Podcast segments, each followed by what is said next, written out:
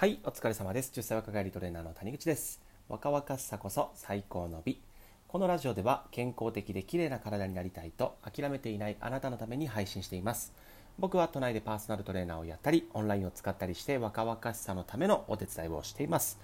はい、ということですね、本日は、えっ、と、前回の続きで、まあ、2020年トレンド1位のですね、まあ、一番流行っていたケトジェニックダイエットの解説を前回させていただいたんですけれども、まああの使い方によってはすごくいいですよと。ただ、その上で、まあ、流行ってる反面ですね、よく分からずやってしまうと、まあ、そこにはやっぱりデメリットも存在しますよと。で、そのデメリットを知ってやるならいいんじゃないかなと思うので、えこのデメリットについてもね、あのお話ししていきたいと、えー思います。はい、このケトジェニックダイエットですね、まあ、前回の復習なんですけれども、まあ、このケトジェニックダイエット、いわゆる糖質制限の一つですね、糖質制限のも、えー、といろいろやり方はあります。えっと、糖質制限をして、えー油を摂取するっていうのがこのケトジェニックダイエットっていうものになりますね。はい、でえっと、痩せるまあ理屈としてはですね体の中から糖質というものがまあ全くなくなりますと。そうすると体がメインでその油要は脂肪ですね。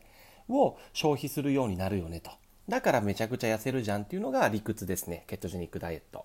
はい。あのメリットとしては、えー即効性。あの序盤すごく体重落ちます。はい。であのむくみとかそういうのも抜けるので体重以上にですね引き締まり感結構出るかなと、まあ、ちゃんとやったらですね。はい。出るかなという感じです。はい。じゃあですね、まあ、今日のメインになります。このデメリット。まあこれをデメリットと取るかどうかもありますけどデメリットについてお話ししていきたいと思います。ちなみに僕はやりません。はい。じゃあデメリットをお話しますね。でえっといわゆるですねこの体が油をメインで使ってる状態。でそのその状態をすごくシンプルに言うと飢餓状態なんですね、まあ、糖質がなくなることを飢餓状態って言うんですよ。でこの飢餓状態になるとさっき言ったように、まあ、もちろん脂肪をエネルギーに変えるしかなくなるので糖質がないんでね。体のメインのガソリンって糖質か基本的には糖質か油なんですよ。でもう糖質がなくなるんで、まあ、油をどんどん使いますよね。それと同時にですね筋肉も消耗します。脂肪も筋肉も消耗するということです。この飢餓状態の時はですね。はい。なので筋肉は減ります。間違いなく。はい。なのでまずそこをまず知ってもらうということですね。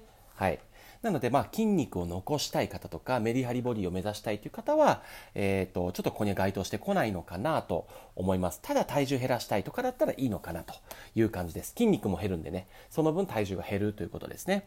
はい。で、二つ目ですね。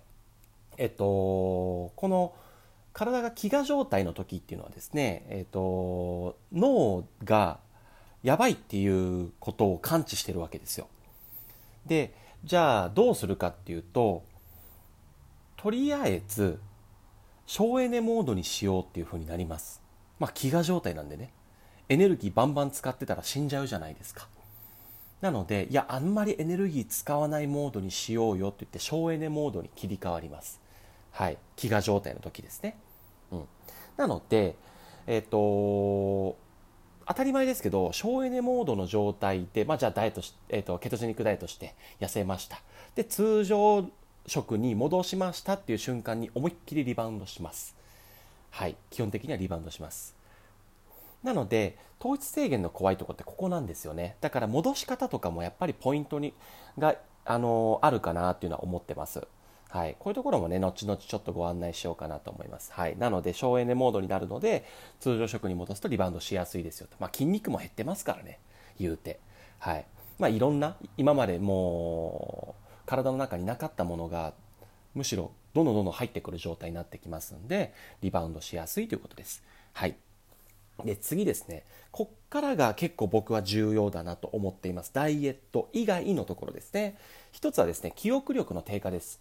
記憶力の低下。で脳っていうのはですね糖質を絶対的に必要とします。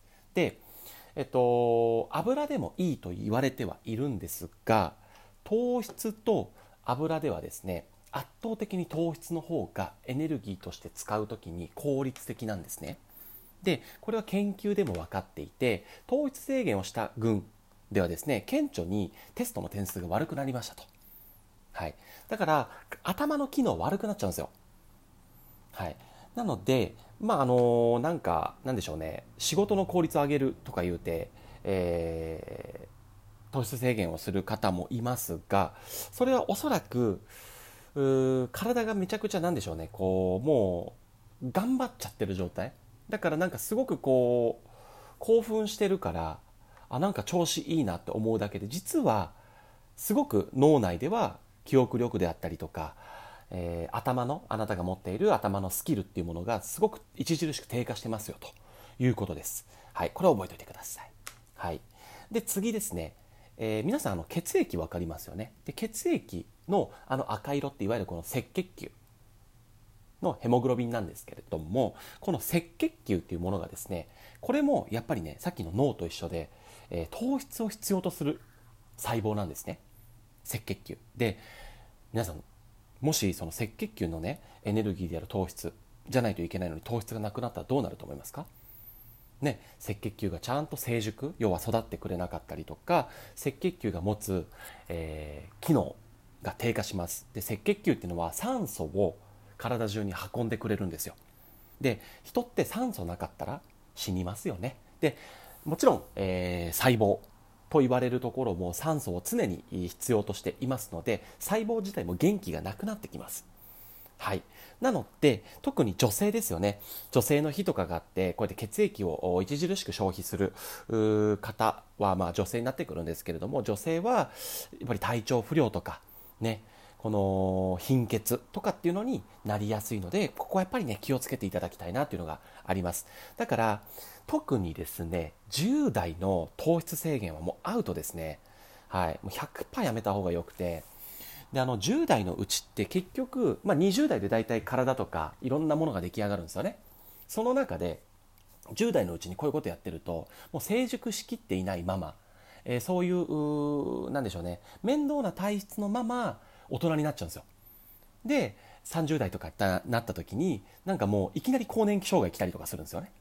うん、最近あるらしいですよ。30代で更年期障害とか、うん、もう今どんどんどんどんなんかいろんな何でしょうね不具合が早くなってるようです。こういう過度なダイエットでね。はい。なのでまあそういうのもあるので女性の方はね特に気をつけていただきたいです。はい。まあ、この赤血球ってねもう何にしろ大事ですからね。はい。で最後ですね。えっと脳内まあ気分をですね、えー、あなたの気分ね楽しいとか悲しいとかっていうこの気分ありますよね。その中にまリラックスっていうのがあります。でこのリラックスさせてくれるためとホルモンの分泌が低下します。はい。低下するんですよ。なのでこれが低下するということはですね、まあ、精神状態にもムラが出るんですね。要はねさっきの、えっと、記憶力のお話にもなってくるんですけれども常にね興奮しちゃうんですよ脳内が。だからそれって言い方変えると要はすごくストレス受けている状態でそう。だからねあのなんか急に怒りっぽくなってしまったりとか急に気分が落ち込んだりとか。あの統一制限始めて最初はいいんですよ12ヶ月とかは。でもそれを続けていくとこういうのが顕著に出始めます。はい。ちょっと性格変わった？みたいな。なのでこの精神状態にも影響しますのでもしですね今あの糖質を著しくあの制限していてなんか最近気分の浮き沈みが激しいなと思う人はですね糖質取ってみてください。はいそこね治ってくるかと思います。はい、そして、まあ、やっぱりリラックスさせるホルモンですので、えー、睡眠に影響しますね。睡眠。はい。なので睡眠の質が単純に悪くなります。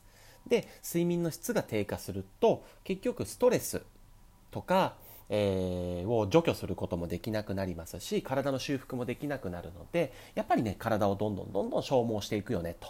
メンタルも。筋肉もね。うん、まあ、こういった感じかなと思います。はい。まあこれね、まあ、今回はデメリットのお話させていただいたんですけれどもそういうところもありますと。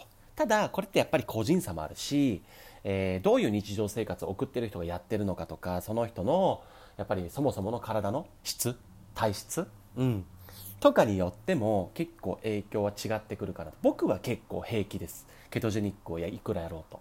全然気分のムラもないし、はい、全然平気ですって感じです。ただまあ別にやる必要がないかなっていう感じなので、まあ、やってはないんですけどね。まあ、最近ねこれ流行ってきてて、あのネットにもねデメリットとかって書いたりはしてるんですけれどもやっぱりいかんせんちょっといいように書いてるものが多いので、はい。まあ、ここを知っていただけたらいいかなと思います。はい、その上でメリットデメリットもしてねちゃんと期間を決めて僕はやるのがいいと思うんですよね。このケトジェニックダイエットもしやりたいなら。でとりあえず即効性はありますから。